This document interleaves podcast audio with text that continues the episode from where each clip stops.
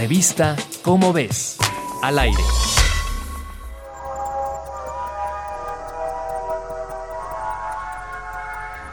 En algunos puntos del desierto de Sonora, del lado de Arizona, el agua escasea durante el verano, cuando los pozos de agua y los riachuelos se secan. ¿Cómo sobreviven los animales endémicos de la zona a la falta de agua? Un ecólogo de la Universidad de Dinamarca hizo un hallazgo sorprendente al descubrir que los animales bebían de pequeños pozos que no eran naturales, eran hechos por burros silvestres. El investigador había observado con anterioridad el comportamiento del burro y fue gracias a los pobladores que se enteró de la costumbre de los burros salvajes de buscar y encontrar con éxito distintos pozos de agua.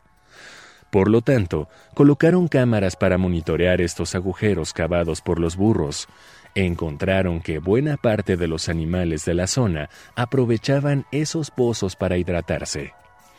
57 especies de vertebrados se veían beneficiados por los agujeros de estos burros que reducían hasta en 800 metros la distancia entre una fuente de agua y otra.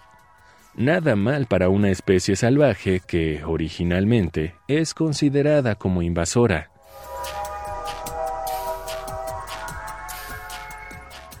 Si quieres conocer más sobre el tema, te invitamos a consultar el texto Equinos, Ingenieros Hidráulicos, en las ráfagas de la revista Cómo ves, la revista de divulgación científica de la UNAM.